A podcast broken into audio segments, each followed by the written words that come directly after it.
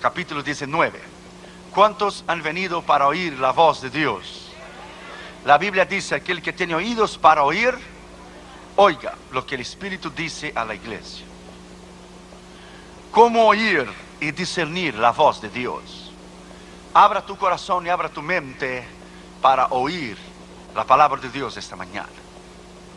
Primero Reyes capítulo 19, vamos a empezar con el versículo 8. Querida esposa Damaris Irión les saludan mucho, mi niña Catherine y Josué Irión Jr. también. Se levantó pues Elías y comió y bebió, y fortalecido con aquella comida caminó 40 días y 40 noches hasta Oreb, el monte de Dios. Y allí se metió en una cueva donde pasó la noche. Y vino a él palabra de Jehová, el cual le dijo, ¿qué haces aquí, Elías? Elías estaba fuera de la voluntad de Dios. Si no estuviera, Dios no le hubiera preguntado a él, ¿qué haces aquí, Elías? Dios no te envía en un lugar y después te pregunta, ¿qué haces aquí? Él estaba huyendo de una mujer. Jezabel le dijo, juro por Baal que mañana tu cabeza no estará sobre tus hombros. Y él huyó de una mujer y se metió en una cueva. Estaba en derrota. ¿Qué haces aquí, Elías? Dice la escritura. Versículo 10. Y él respondió, he sentido un vivo celo por Jehová, Dios de los ejércitos. Porque los hijos de Israel han dejado tu pacto, han derribado tus altares y han matado a espada a tus profetas. Y solo yo he quedado y me buscan para quitarme la vida. ¿Sabe lo que Elías estaba haciendo? Elías estaba informando a Dios. Elías estaba diciendo, ¿no miras las noticias de las seis? Mataron todos los profetas, solo yo he quedado. Él estaba fuera de la voluntad de Dios. Cuando usted está fuera de la voluntad de Dios en desobediencia, usted no puede oír y discernir la voz de Dios. Él estaba fuera de la voluntad de Dios. Y cuando usted está fuera de la voluntad de Dios, en determinadas áreas de tu vida, no podrás prosperar en ninguna área de tu vida. Versículo 11. Y le dijo el Señor, sal fuera y ponte en el monte delante de Jehová. Y aquí que Jehová que pasaba y un grande y poderoso viento que rompía los montes y quebraba las peñas delante de Jehová, pero Jehová no estaba en el viento. Tras el viento un terremoto, pero Jehová no estaba en el terremoto. Tras el terremoto un fuego, pero Jehová no estaba en el fuego. Y tras el fuego un silbo apacible y delicado. Y cuando lo oyó Elías, cubrió su rostro con su manto y salió. Y se puso a la puerta de la cueva y le vino a él una voz diciendo, Elías, ¿qué haces aquí?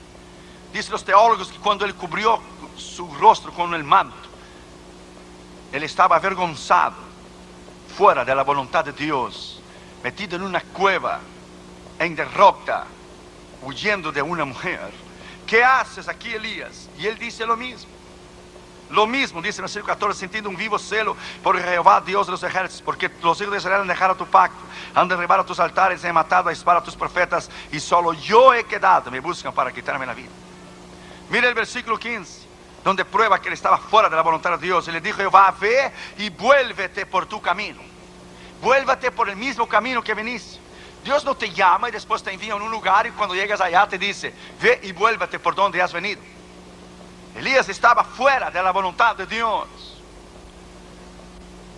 Cuando usted aprende, a, tener la idea y aprender a oír y discernir, y cuando hemos aprendido a discernir la voluntad de Dios y discernir la voz de Dios, usted caminará en victoria en todas las áreas de tu vida.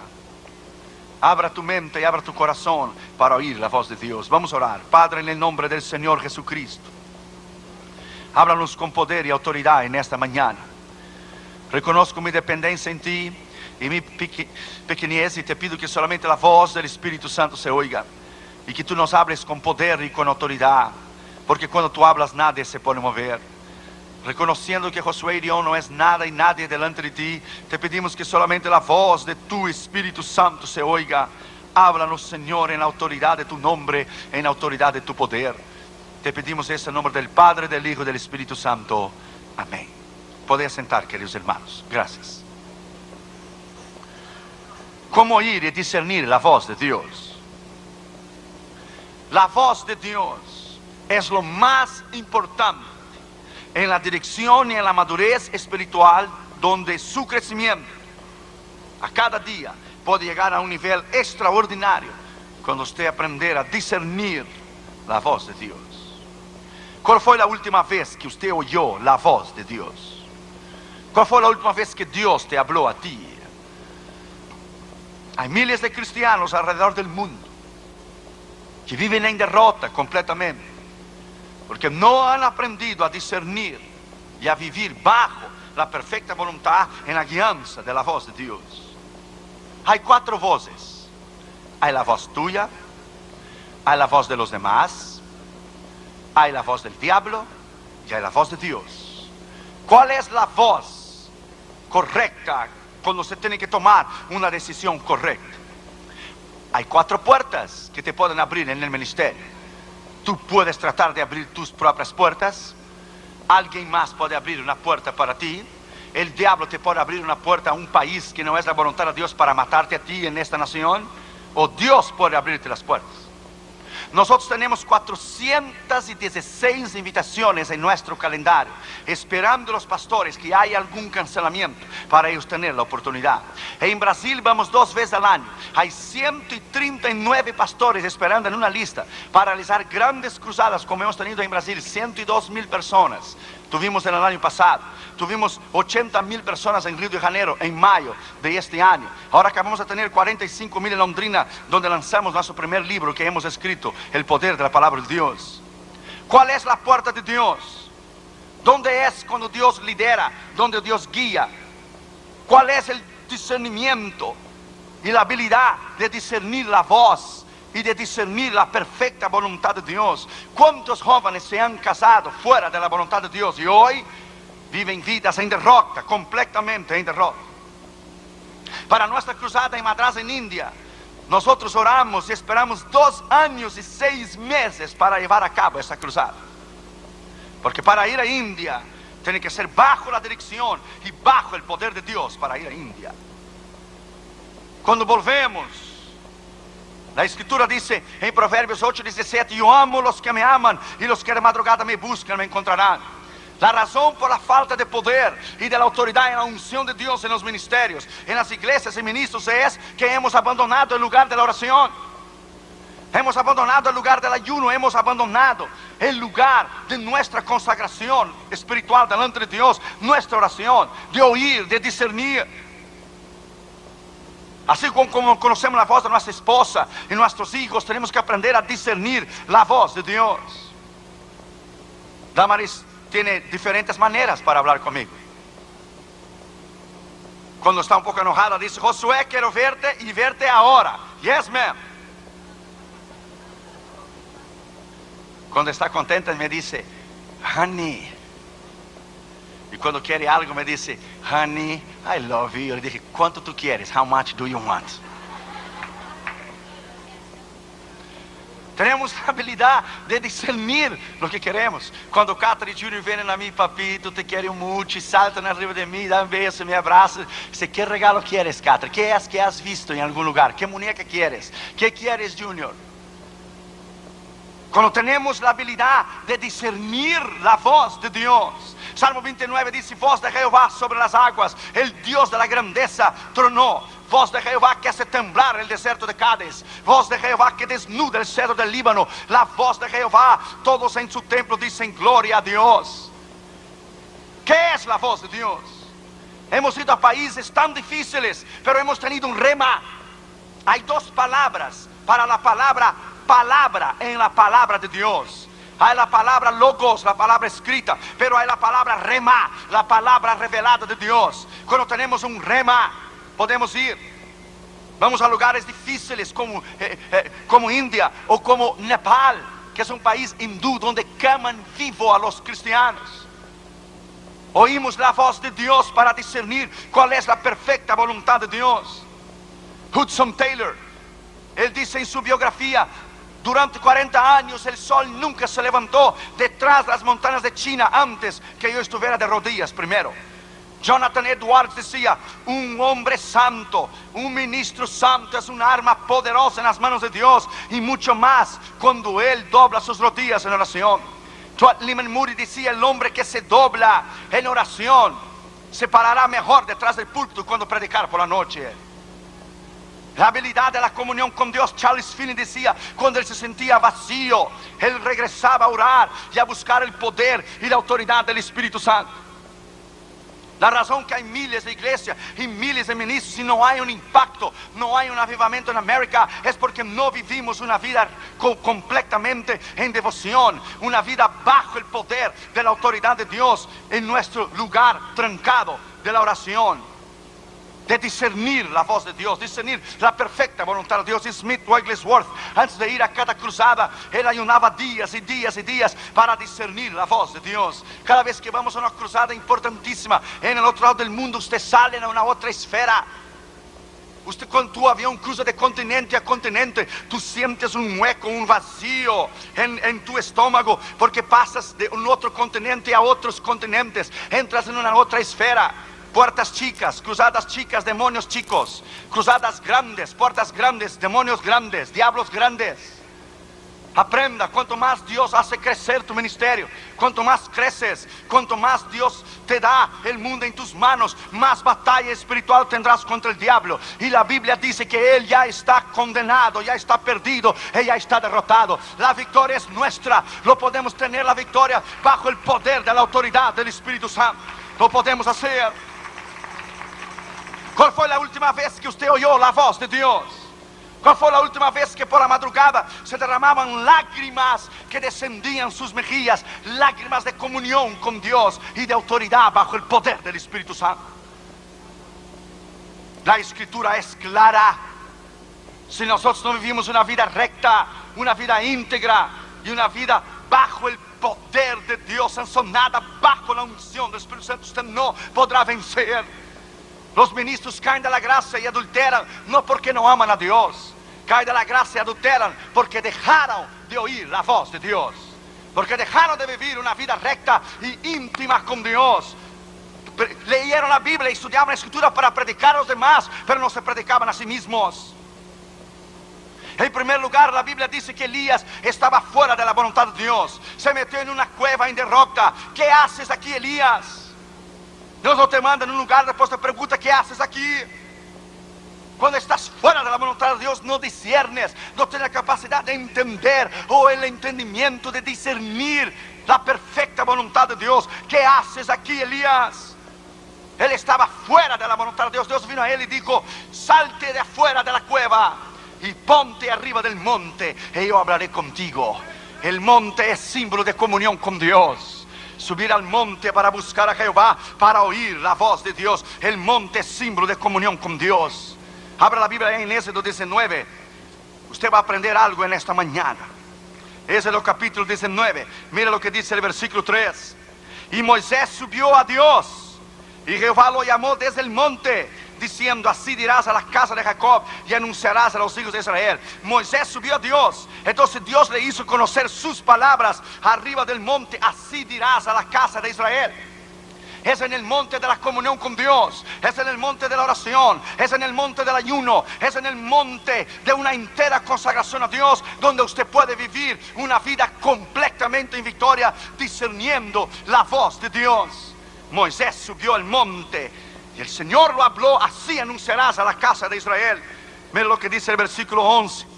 Y estén preparados para el día tercero, porque al tercer día Jehová descenderá a los ojos de todo el pueblo sobre el monte Sinaí. Mira el versículo 17. Y Moisés sacó del campamento al pueblo para recibir a Dios y se detuvieron al pie del monte. Todo el monte Sinaí humeaba porque Jehová había descendido sobre él en fuego. El humo subía como el humo de horno. Todo el monte ah, ah, se estremecía en gran manera. El sonido de la bocina iba aumento en extremo. Moisés hablaba y Dios respondía con voz tronante. Y descendió Jehová sobre el monte Sinaí, sobre la cumbre del monte. Y llamó Jehová a Moisés a la cumbre del monte. ¿Y Moisés qué? Subió a Dios. Es ahí el lugar de la victoria. Arriba del monte es un simbolismo tan grande vivir bajo el poder de Dios, trancarte, pasar llave en la puerta cuando entras para orar y pasar eh, tiempo con Dios y discernir la voz de Dios. Cuando vas a cruzadas grandísimas como en India, hindúes, musulmanes, budistas, 70 mil gente delante de ti, India 300 millones de diferentes dioses un país sucio, inmundo. Necesitas el respaldo del poder y de la autoridad de Dios. Los pastores decían, predique el nombre de Cristo y la sangre, solo el nombre y la sangre. Por eso no predique el nombre y la sangre, no vas a tener éxito. La primera noche Dios sanó los ojos de una mujer ciega. La gloria de Dios descendió en la plataforma. El segundo día en Madras vinieron los periodistas para ver si era verdad que el Señor estaba sanando. El segundo día trajeron un hombre paralítico con sus piernas torcidas para atrás. Nunca se había levantado. Era paralítico completamente. Nunca se había levantado con los pies torcidos. ¿Sabe lo que el Señor hizo? Lo enderezó sus pies hacia adelante. Lo hizo parar y lo hizo caminar y correr en la plataforma. Ese es el Dios que tú y yo servimos. El otro día los periódicos dijeron, el Dios de los musulmanes no puede sanar, el Dios de los hindús no puede sanar, pero Jesucristo, el Dios de los cristianos puede sanar. Jesucristo, el Dios de los cristianos puede sanar. Usted puede entrar a nuestra página de la internet www.josuerion.org y usted puede ver las fotos de la cruzada en India, en Madras. Cuando Dwight Lyman Moody conoció a Spurgeon en el tabernáculo metropolitano en Londres, Fuimos a visitar ahora en julio el tabernáculo metropolitano de Spurgeon en Londres, en Inglaterra, donde ese gran predicador, el príncipe de los predicadores, ministraba. Cuando Dwight Lyman Moody lo vio predicar, Moody puso su, su mano en su rostro y decía, oh my God, I never heard a man preaching like that. Nunca escuché un hombre predicar así. Moody puso su cabeza debajo de la silla y decía, si yo no hubiera aceptado a Cristo, yo levantaría mi mano y volvería a convertirme nuevamente. Tal era la unción como, como, predicaba Spurgeon. Cuando terminó el culto, Moody le dijo, ¿cuál es el éxito? El éxito de tu ministerio. Dijo Spurgeon, te lo voy a llevar al horno. Al horno, dijo, sí, al horno. Y le bajó las escaleras y fueron al basement. La parte de abajo de la iglesia había dos mil personas orando. Y él dijo, aquí está el éxito y el secreto de mi ministerio. Aquí está el horno. Dos mil personas orando mientras yo predico. Aquí está la unción. La unción es porque ellos están de rodillas. Cuando yo termino de predicar, las dos mil personas que están arriba descienden y los que están abajo suben para oír el mismo sermón. Aquí está la unción. Allí está el poder, el horno. El horno está concentrado ahí abajo. Suba al monte esta mañana. Suba al monte de la consagración y del poder y de la autoridad de la palabra de Dios y usted verá dónde usted va a llegar. Yo no me arriesgara a ir a cruzadas tan difíciles en otros continentes si no tuviera la dirección, el poder, el discernimiento, el entendimiento que es el tiempo de Dios.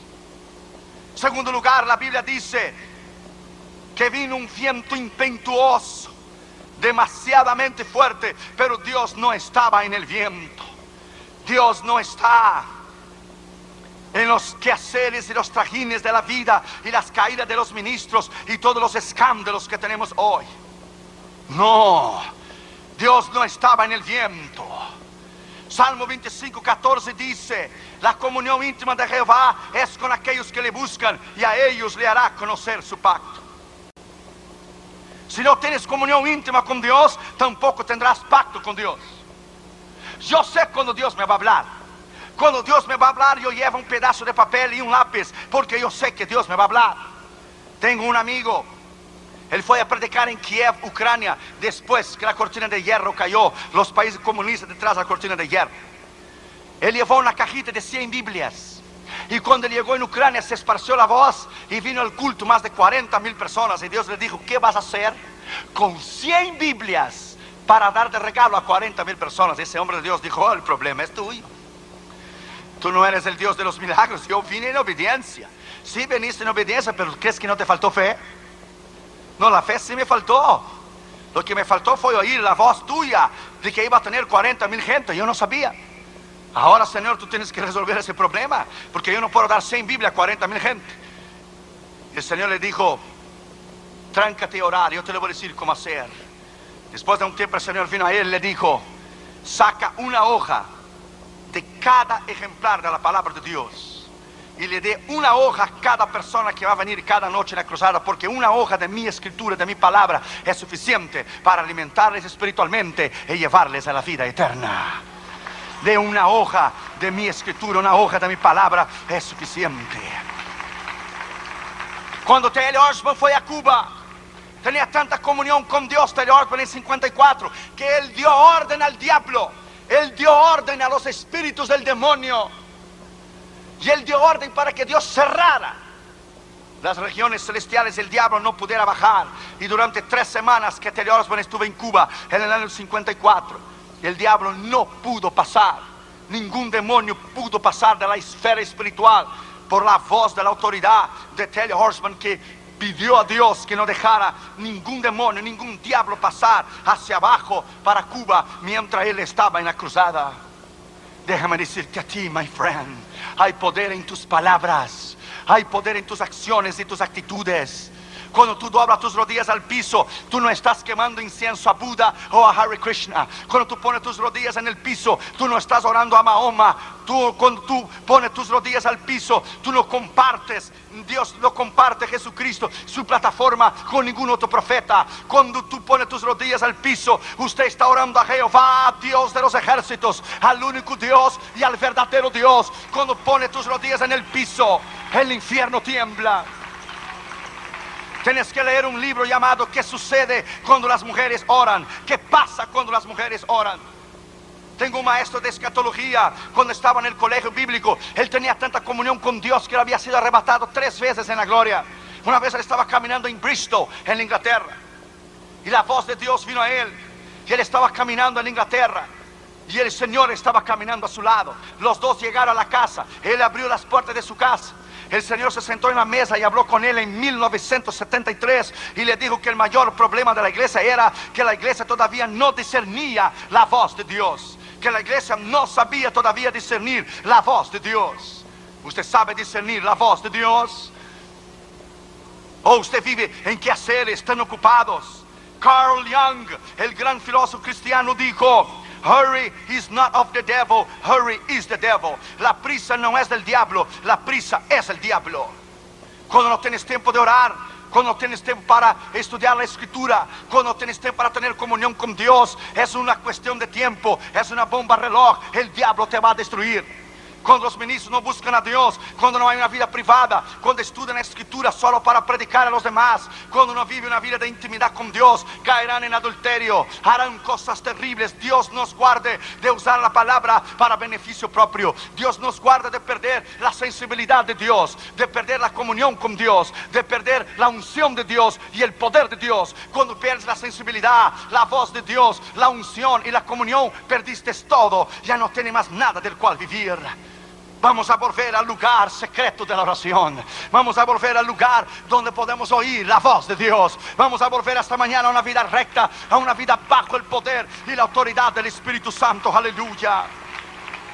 Tercer lugar, la Biblia dice que hubo un terremoto o la tierra tembló, pero Dios no estaba en el temblor. Dios no está en, en eh, lo que es el envolvimiento político, los escándalos. Dios no está allí.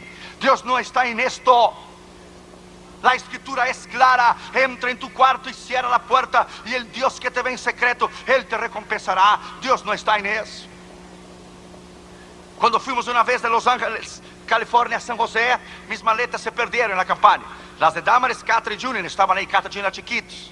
Catra tenía unos tres años y medio. Junior tenía como un año y medio, casi dos y se perdió la maleta y yo puse a Catherine sentadita en la cama en el hotel. Dije, Catherine, tú vas a orar y Dios va a encontrar dónde está la maleta porque yo necesito mañana por la mañana predicar a las 8 de la mañana y todos mis trajes están en la maleta. Y Catherine tomó la maleta de Junior y dijo, Junior va cerrando los ojitos chiquititos, ese que tiene.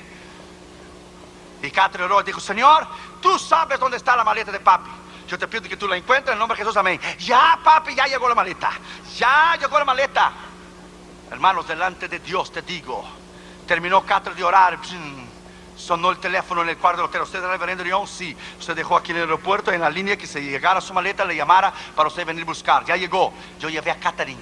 Yo llevé a Catherine para que Catherine viera que Dios contesta la oración. Llevé a Catherine y Catherine miró cuando me lo entregaron la maleta. Dijo, mira Catherine, por tu oración se encontró la maleta. Era tan chiquita, edificando su fe, trabajando en su fe. El otro día a las 8 de la mañana estaba yo me arreglando delante del espejo en el cuarto del hotel arreglándome. Y Kate daba vuelta daba vuelta alrededor de mí y dijo, ajá, corbatita de papi, oracioncita de Katy. trajecito de papi, me la corrió el traje. Oracioncita de Katy, mira papi, Katy Power, mira, Katy Power. Katy Power decía, Katy Poder, Katy Poder, mira, Katy Power. My friend, enseña a tus hijos a orar, a ellos doblar su rodilla. Catherine Junior leen la Biblia una vez al año. Una vez la leen en inglés y otra vez la leen en español. Catherine tiene 10 años ahora y Junior tiene 8 y ellos ya leyeron la Biblia. ¿Tus hijos ya leyeron la Biblia una vez? ¿O tú ya leíste una Biblia una vez? A veces hablamos de un poder que no conocemos. Hablamos de una unción que nunca hemos experimentado. Tenemos que volver a una intimidad con Dios como nunca antes la hemos tenido. Volver a una intimidad con Dios que nunca antes la hemos tenido. Por eso hay tantos familiares que están perdidos. Tantos miembros de cristianos que no son salvos. Que en vez del pueblo poner su rodilla en el piso y orar y trancar en el mundo espiritual el poder del diablo sobre la vida de sus familiares. No lo hacen. Una vez una madre oró por su hijo que era mundano, oró por muchos años y por muchos años y por muchos años oró por él, muchos años. Él no se convertía. Un día llegó tarde, tardísimo. Era por las cuatro, cuatro y media de la mañana. Y su madre le dijo a él, hijo, nunca irás demasiadamente lejos para que mis oraciones no te alcancen. Y ahí oraba en un rinconcito de la casa, detrás de una cortina, y el piso estaba gasto, gasto se dice, gastado, gasto, de las lágrimas y de las rodillas de su madre. Y ahí oró por muchos años por la conversión de su hijo. Pero vino su vejez y murió y no pudo ver la conversión del hijo. Entonces vino él para vender la casa. Y vino los agentes del bienes y raíces, del real estate, para vender la casa.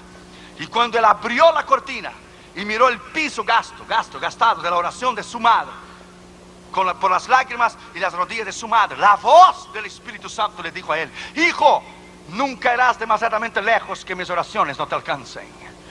Entonces le dio la convicción de pecado y él cayó de rodillas. Cuando él cayó de rodillas, él con la mano intentaba tomar las lágrimas de su madre. Y el esfuerzo de su madre decía, madrecita, madrecita, ¿dónde estás? Yo quiero a Cristo, yo quiero a Cristo, yo quiero a Cristo, yo quiero a Cristo ahora, ahora, ahora. Yo quiero a Cristo ahora. Y se arrodilló ahí mismo y entregó su corazón a Jesús. Y Dios salvó su alma. No hay una lágrima tuya, una lágrima tuya que no esté en el cáliz del Señor. Usted, madre, ore por sus hijos, ore por su esposo. Usted, esposa, oh, esposo, ore por su esposa y por sus hijos. La promesa está ahí. Cree en el Señor Jesucristo y será salvo tú y tu casa. Está la promesa ahí en la escritura. Usted debe creer en ella. Cuando usted vive una vida de rectitud, una vida bajo el poder de la palabra de Dios, en tu cuarto trancado de oración, no será nada imposible para ti. Nada te será imposible. Un día antes de irnos a India, con todo el equipo del ministerio reunido en mi casa. Catra empezó a llorar, Junior empezó a llorar, papi no vaya, allá mata a los misioneros, allá queman vivos los misioneros, papi no vaya, no vaya. Yo, eh, todos empezamos a llorar, yo subí al cuarto y tomé la almohada de y de Junior, porque los niños chiquitos dejan un olor rico en la almohada. Y olía a Junior y olía a Catherine. My friend, yo doblé mis rodillas y dije, Dios, si tú no vas conmigo, conmigo a a, Madras, yo no voy. Yo necesito una palabra tuya. Yo no quiero morir. Yo quiero ver mis hijos crecer. Yo no quiero morir. Nadie va a enseñar a mis hijos como yo. Yo no quiero morir. Dios me dio una escritura en Josué 1.3 y versículo 9. Nadie te resistirá todos los días de tu vida. Así como fui con Moisés, seré contigo. No te dejaré, no te desampararé. Solamente que seas valiente y muy valiente. No temas ni desmayes porque Jehová tu Dios será contigo. Donde quiera que tú vayas, aleluya. Jehová tu Dios será contigo. Donde quiera que tú vayas, aleluya. Oh, my friend, aleluya. Es ahí en el lugar cerrado de la oración y de la palabra donde Dios moldea tu carácter y tu personalidad. Es allí donde Dios extracta lo que nos sirve y Dios deja solo lo que sirve. Es allí donde Él trabaja en tu alma, tu personalidad, tu carácter, tus pensamientos, tus acciones, tus actitudes, tus palabras. Es allí donde Dios hace un verdadero hombre de Dios. Cuarto lugar, la Biblia dice que se prendió un fuego, pero Dios no estaba en el fuego. Este temperamento de querer hacer las cosas a nuestra manera, Dios no está en esto. Ese temperamento es nuestro carácter. Tenemos que dominar este viejo hombre y ponerlo bajo sujeción. Principalmente el carácter ese mexicano. Cuidado, cuidado con, cuidado con esto. Pancho Villa, General Carranza, Zapata, cuidado. Cuando viniste a Cristo, ya esto acabó. Ser mansos y humildes de la escritura. Yo siempre dije con todo el cariño, yo siempre dije que si Jesús hubiera sido mexicano, nos hubiéramos perdido la salvación eterna. Imagínese Jesús en el medio del desierto con un sombrerazo charro bien grandote. Y viene el diablo y le dice a él, si tú eres verdaderamente el Hijo de Dios, di a estas piedras se transformen en pan. Imagínate ese carácter mexicano que Jesús hubiera hecho.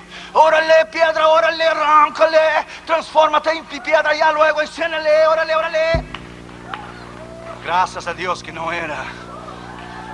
Cuidado con ese carácter.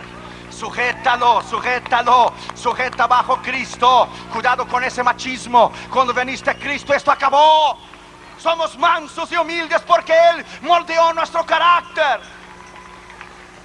Cristo delante de Pilato pudiera haber acabado con él. Dice Pilato, tú no te defiendes a ti mismo. ¿No ves que yo tengo poder para crucificarte o dejarte libre?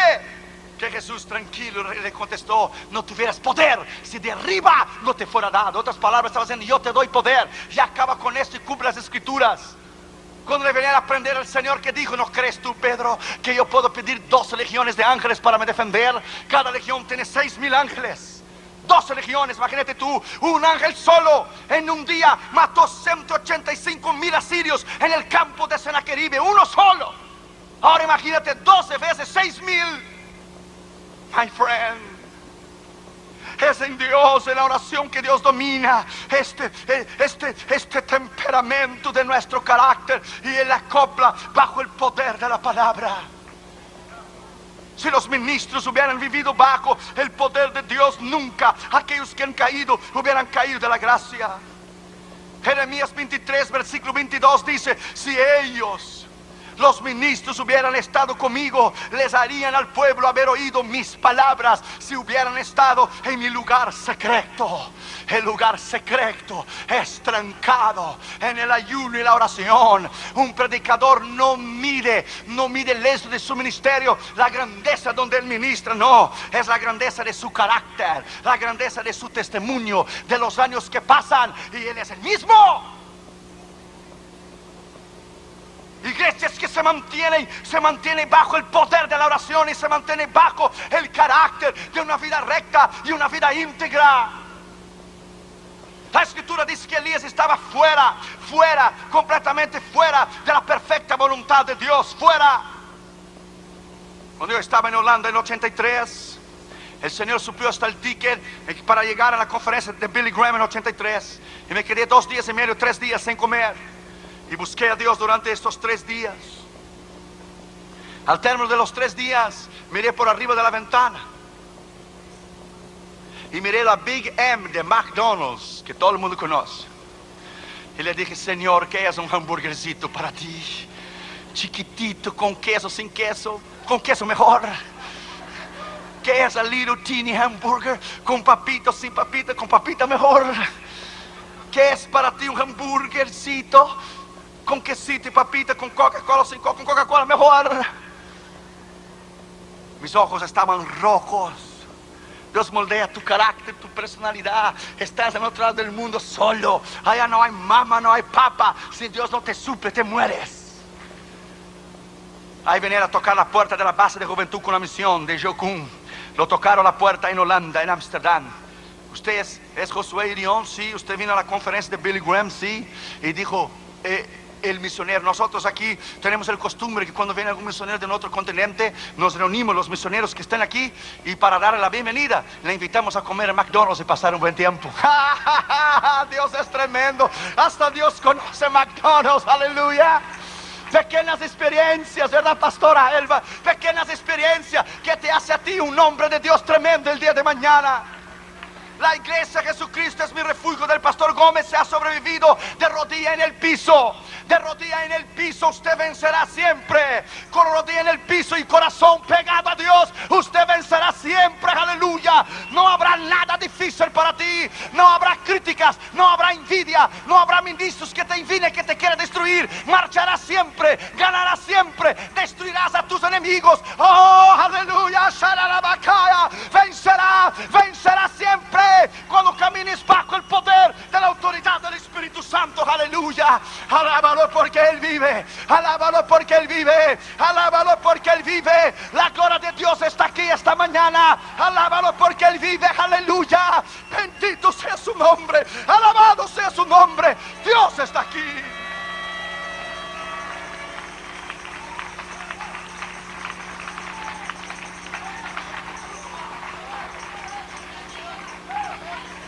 Es bajo el poder de la autoridad de la palabra que puedes vivir una vida recta. Job 33, versículo 14 a 18 dice, Dios habla de una manera o de otra, pero el hombre no entiende. Dios abre el oído del hombre y le revela su consejo y aún en sueños habla Dios para librar al hombre del orgullo y arrogancia, pero el hombre no entiende. Aún en la enfermedad habla Dios, pero el hombre no entiende.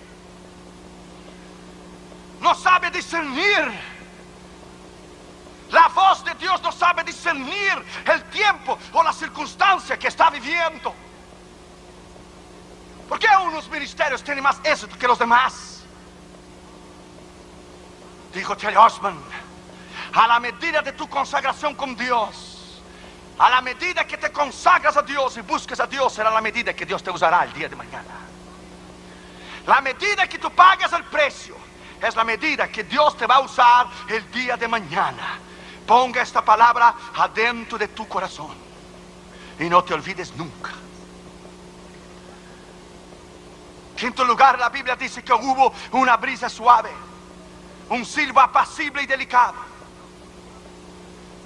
Dios no estaba en el viento, ni el terremoto, ni el fuego, pero hubo una brisa suave, un silbo apacible y delicado. Es ahí donde se oye la voz de Dios. Cuando estaba en Austria en 83, en Mayhofen, yo era un simple misionero de juventud con una misión. Yo estaba sentado en el banco en septiembre del, 2000, del 1983. Fue un profeta a mí dijo así, dice el Señor. Cuando todos están durmiendo en la base en Madrid, en España, y tú te levantas por la madrugada para orar, para hablar conmigo. Así dice el Señor que te ama y tiene un plan, un plan tremendo contigo. Cuando estás a camino del lugar de la oración y estás caminando al lugar de oración, así dice el Señor, yo llegué primero y yo te estoy esperando para oír tu voz. No hay nada más grande do que tener una hora marcada con Dios, aleluya. Tres y media, tres cuarenta y cinco, Él viene a hablar conmigo. No hay nada más grande do que Dios tener comunión contigo. Dios es una persona. Él tiene intelecto, tiene voluntad, tiene sentido de humor, puede enojarse, puede quedar contento, puede llorar, puede reírse. Es una persona, tiene sentimientos, tiene corazón, tiene personalidad, tiene intelecto, tiene carácter. Una vez en el norte de África, muchos años atrás, Dios nos preguntó si alguien quería llorar con Él, porque África estaba perdida. Dios está buscando hombres y mujeres que tengan la habilidad de doblar su rodilla en el piso y discernir la voz de Dios y entender el tiempo que están viviendo. Estamos viviendo tiempos tan peligrosos que si usted comete una equivocación, es posible que usted no tenga tiempo para regresarla y para remendarla. Estamos viviendo tiempos difíciles que los problemas y pruebas y luchas que la iglesia está enfrentando hoy, ella no enfrentaba 10 años atrás. El diablo ha liberado un ejército de demonios. Y el diablo ha puesto su artillería pesada para destruir a los ministros y destruir a las iglesias porque él sabe que su tiempo ha llegado. Él sabe que estamos en el fin. Él sabe que él está como un calendario porque sus días están contados. Por eso hay gente dejando la iglesia, apartándose, yendo a falsa doctrina, ministros cayendo de la gracia, ministerios cayéndose, surgen la noche a la mañana y se terminan porque no hemos permanecido No hemos oído la brisa suave, el silbo apacible y delicado. No hemos trabajado a la manera que Dios quiere que podemos hacerlo. Una vez una hermana oraba por su hermano carnal para que él se convirtiera. Nunca quiso convertirse. O peor, peor, peor. Una noche ella dijo, Señor, no voy más a orar por él. Cada vez que ahora está peor. No voy más a orar por él. Y fue a dormir. Y aquella noche ella tuvo un sueño. Y soñó que el diablo se sentó en una mesa redonda de círculo. Y el diablo preguntó al primer demonio, ¿qué hiciste hoy? Dijo el demonio, conseguí hacer que alguien adulterara. Muy bien, tú el demonio 2, ¿qué hiciste? Oh, maté a unas cuantas gente en el freeway. Muy bien, y tú demonio 3, ¿qué hiciste? Dijo el demonio 3, yo hice más que los otros dos. Pero ¿qué por hacer más los otros dos? Y llevar a alguien a adulterio y matar a alguien. ¿Qué más puedo hacer? Yo quité la fe del corazón de una mujer. Durante años he intentado matar a un chico y no he podido matarlo porque su hermana lo cubría siempre en, en la sangre esa que tú conoces. ¿Por qué no dices? ¿Por qué no dices lo que es la sangre esa que tú conoces? Pero hoy le quité la fe del corazón de esta mujer y hoy lo mato porque ella no lo cubrió en oración. Hoy lo mato. Y ella se despertó, pidió perdón a Dios, se arrodilló, lloró la noche entera por su hermano. Cuando llegó por la mañana, la primera hora, vino el chico corriendo, le tocó la puerta, le cayó de rodillas. Yo quiero a Jesús, yo quiero a Jesús, yo quiero a Jesús, yo quiero a Jesús, yo quiero a Jesús, yo quiero a Jesús. No desistas nunca. No desistas nunca de orar. Nunca desistas de orar y de oír la palabra de Dios. Nunca. La escritura dice que Elías estaba metido en una cueva en derrota, fuera de la voluntad de Dios. El Señor le vino a él, le dijo, vuelve por el camino que tú veniste. Sí, fue un gran profeta y un gran hombre de Dios. Hizo 150 gente morir, 50 en cada, en cada grupo. Sí, él mató a 450 profetas de Baal, pero él tenía una debilidad en su carácter. Él tenía el temor del hombre, que es un lazo, dice la Biblia, el libro de Proverbios. Que él tuvo miedo de una mujer. Y él huyó y se escondió en una cueva. Dios le vino y dijo, ¿qué haces aquí, Elías? ¿Quién te metió en esta cueva de derrota? Estás ahí en derrota, fuera de mi voluntad, sin discernir mi voz, ni discernir mi palabra. Vuelve por el camino del cual viniste. En esta mañana, si tú estás fuera de la voluntad de Dios, si tú estás fuera en esta mañana de la perfecta voluntad de Dios, si tú estás fuera de entender y de comprender la palabra y hay decisiones que usted está haciendo o hará que no están correctas a la palabra de Dios, desista, porque usted va a perder. Desista de hacer decisiones incorrectas basadas en tu emoción. Desistas. Venga Dios hoy en rodillas y diga, Señor, yo estoy dispuesto a cambiar. Una vez un hombre fue a llevar un cargamento de Biblias a Moscú. Cuando él llegó en Moscú, él perdió la dirección. Entonces se apuntaba en un papelito el nombre del pastor y la dirección. Él se acordaba solo del nombre del pastor, pero perdió el papelito de la dirección. Y llevaba un cargamento de Biblia cuando la Unión Soviética era comunista, allá por los años 70.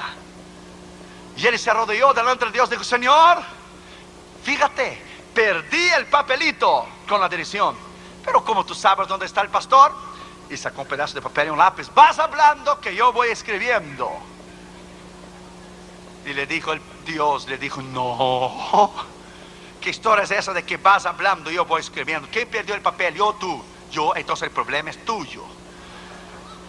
Eres irresponsable. Quien tienes que encontrar el papel eres tú. Tenía una comunión tremenda con Dios. Hablaba con Dios como yo estoy hablando contigo. Dijo el hombre, muy bien, yo regreso. Toma el avión y regreso a la casa. El problema es tuyo. Tomas el avión, te derrumbo en el mar y te mato hazlo. Entonces no voy, es el problema tuyo. Tú encuentras el papel que tú perdiste porque eres un irresponsable. ¿Y te cuesta algo solo decir la dirección, tres, cuatro palabras, el número? Sí, me cuesta. Me cuesta la irresponsabilidad tuya. Tráncate y vas a orar. Yo te lo voy a decir dónde él está. Oró dos días, tres días. Y Dios le dijo, te lo voy a decir dónde él está. Vas hablando que yo voy escribiendo. Dios le dijo, no Señor, no voy hablando y tú no vas escribiendo. ¿Quién perdió el papel? Yo, tú, yo. Entonces el problema es tuyo. Encontrate en la dirección. Y el Señor le vino a él y dijo, levántate y ve allá a centrar en el medio de la plaza roja allá en Moscú. Y allá yo te voy a decir a, a ti la dirección. Pero Señor, ¿qué te cuesta decirme aquí? ¿Por qué tienes que decirme allá? Porque yo quiero decirte allá y no te quiero decir aquí. ¿Pero por qué? Porque yo quiero. Cuando cuestionamos a Dios, cuando alguien muere, un hombre de Dios o un gran pastor o un gran ministro, o sucede cosas en nuestra vida que no entendemos, preguntamos a Dios, Dios no tiene por qué contestarte a ti ni a mí, Él es soberano. Dios no pide permiso, Él manda. Él no tiene por qué sentar con alguien y dar una hora de explicaciones. Él hace y acabó. ¿Cómo vamos a entender los propósitos de Dios a menos que podamos tener la mente y el corazón bajo el discernimiento de, oír y discernir la voz de Dios? Dios hizo, terminó. Augor peleó, peleó y peleó y peleó por la Casa Blanca. Él sabía que la había perdido.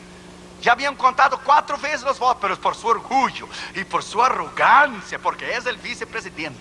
Dios le endureció su corazón como faraón hasta ir, ir, ir, ir, hasta quedar avergonzado delante de toda la nación, hasta la Corte Suprema decirle, shut up, cállate y goodbye. No se va a contar, ¿ok?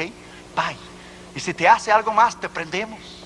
Porque la Corte Suprema está arriba de cualquier poder que hay en el mundo, más que el presidente, menos de Dios hoy.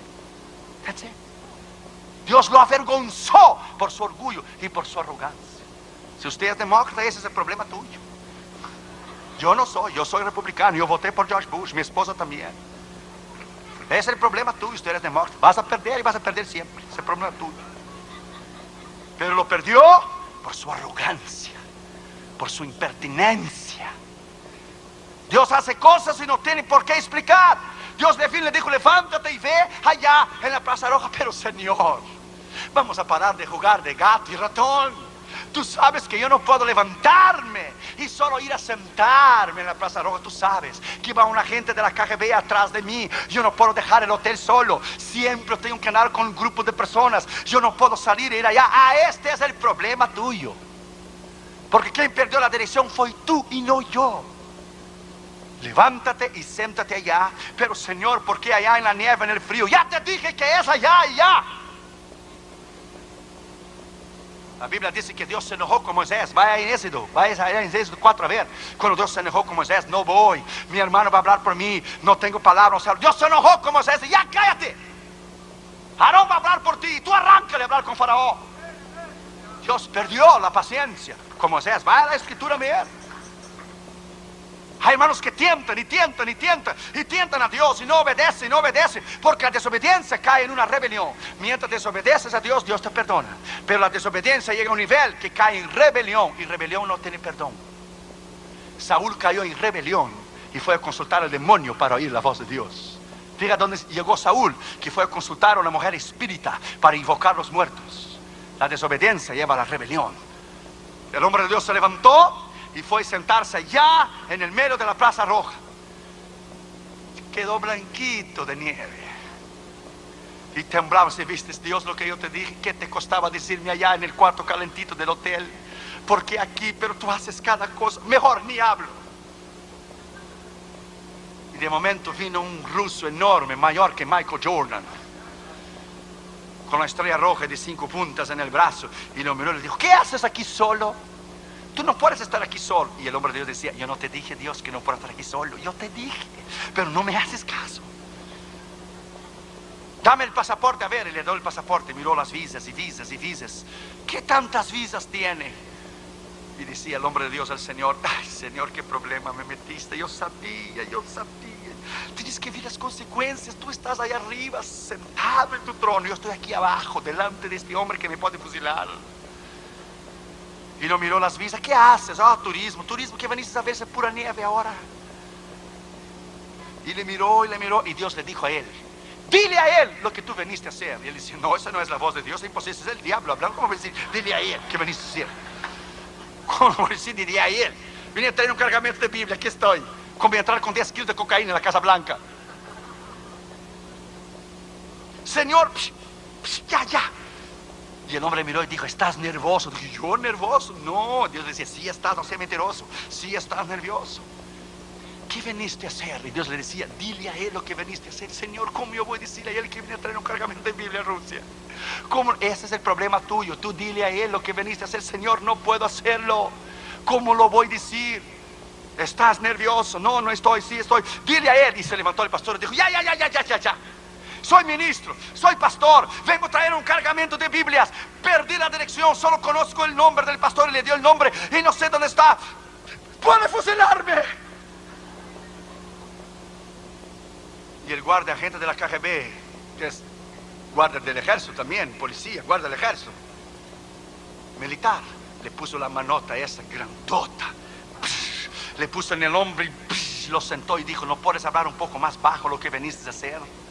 Tienes que gritar para que toda la Plaza Roja te pueda oír. Vine a traer un cargamento de Biblias. No puede hablar más bajo. Le llegó el guardia al oído y le dijo, ¿dónde estabas, hombre? Hace tres días que te estamos esperando. Mi padre te está esperando. ¿Dónde estabas? ¿Me estás esperando a mí? Yo digo, sí, a ti. Y le dijo, yo estoy, yo estoy en el ejército y soy agente de la KGB porque el servicio militar es obligatorio. Pero mi padre es el pastor. ¿Dónde has estado que te demoraste tres días? Pensamos que no habías llegado. Dios no es extraordinario, hermanos.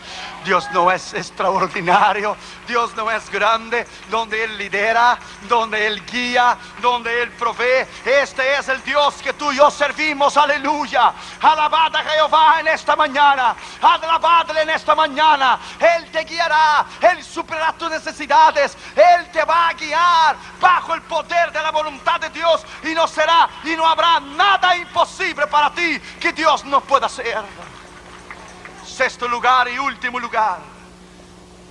Después que él salió de la cueva y se puso arriba del monte, la voz le dijo a él por la segunda vez, ¿qué haces aquí, Elías? Vuélvete por el mismo camino que tú viniste. ¿Qué haces aquí, Elías?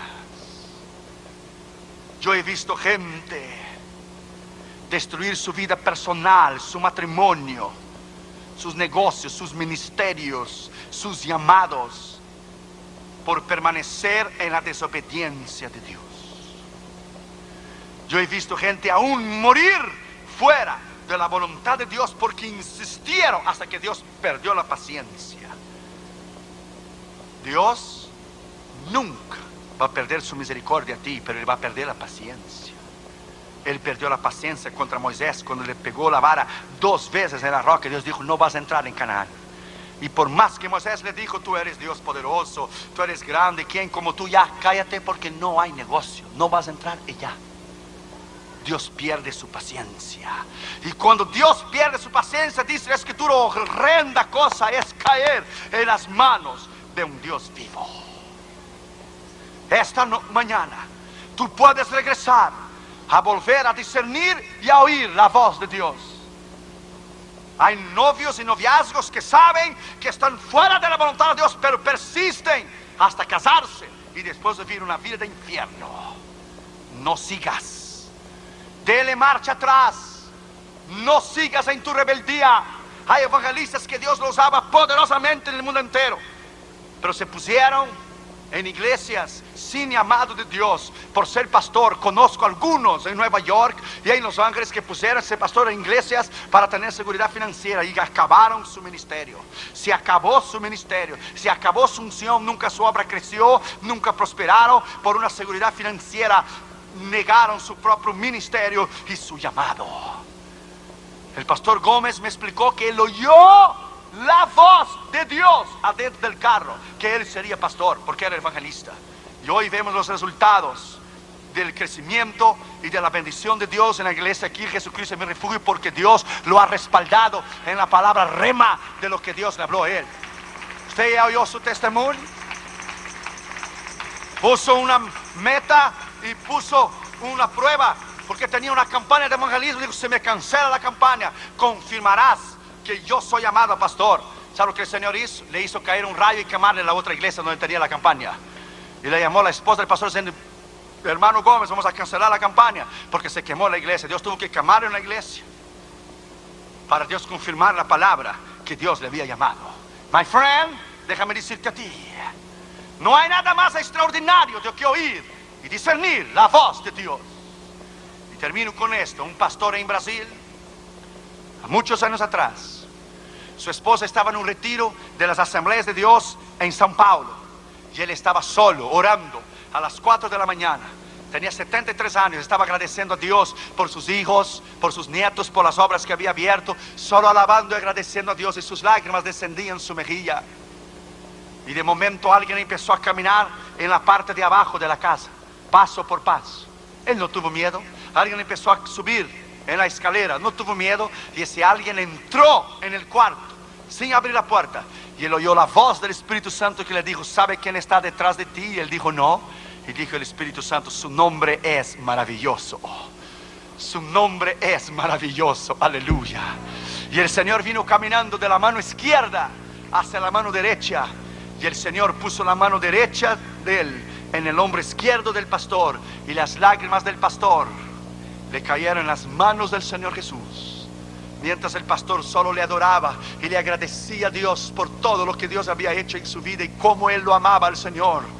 Y cuando las lágrimas de ese pastor cayeron en las manos de Jesús, él ya murió, ya escribió un libro de su experiencia, un, un, pequeño libro, ya está con el Señor hace muchos años atrás. Y el Señor le dijo a él, he venido a decirte que cuando tú oras, tú ministras mi corazón. He venido a decirte que cuando tú oras y no me pides nada, solamente me agradeces. Solamente me dices que me ama. Yo también quiero oír que mi iglesia me diga que me ama. Que no solamente me pida, pero que me quiera y que está agradecido por el sacrificio que yo hice en la cruz del Calvario. He venido a decirte que mi corazón está quebrantado por una iglesia y por un mundo a veces que no, una iglesia que a veces no me conoce y un mundo que está perdido. He venido a decirte que cuando tú oras, tú ministras mi corazón. ¿Será que podemos regresar hoy y decir, Dios, yo quiero ministrar tu corazón? Porque de verdad venimos a la iglesia y Dios nos habla y nos ministra. Pero ¿quién ministra a Dios? ¿Quién ministra a Dios a tal punto de llorar con Él en esta mañana en nombre del Señor Jesucristo? El mayor deseo del corazón de Dios es que usted vuelva a ministrar a Dios en esta mañana usted vuelva a ser lo que usted era antes. Incline su cabeza, por favor. Cierre sus ojos. Vamos a ponernos en pie, por favor.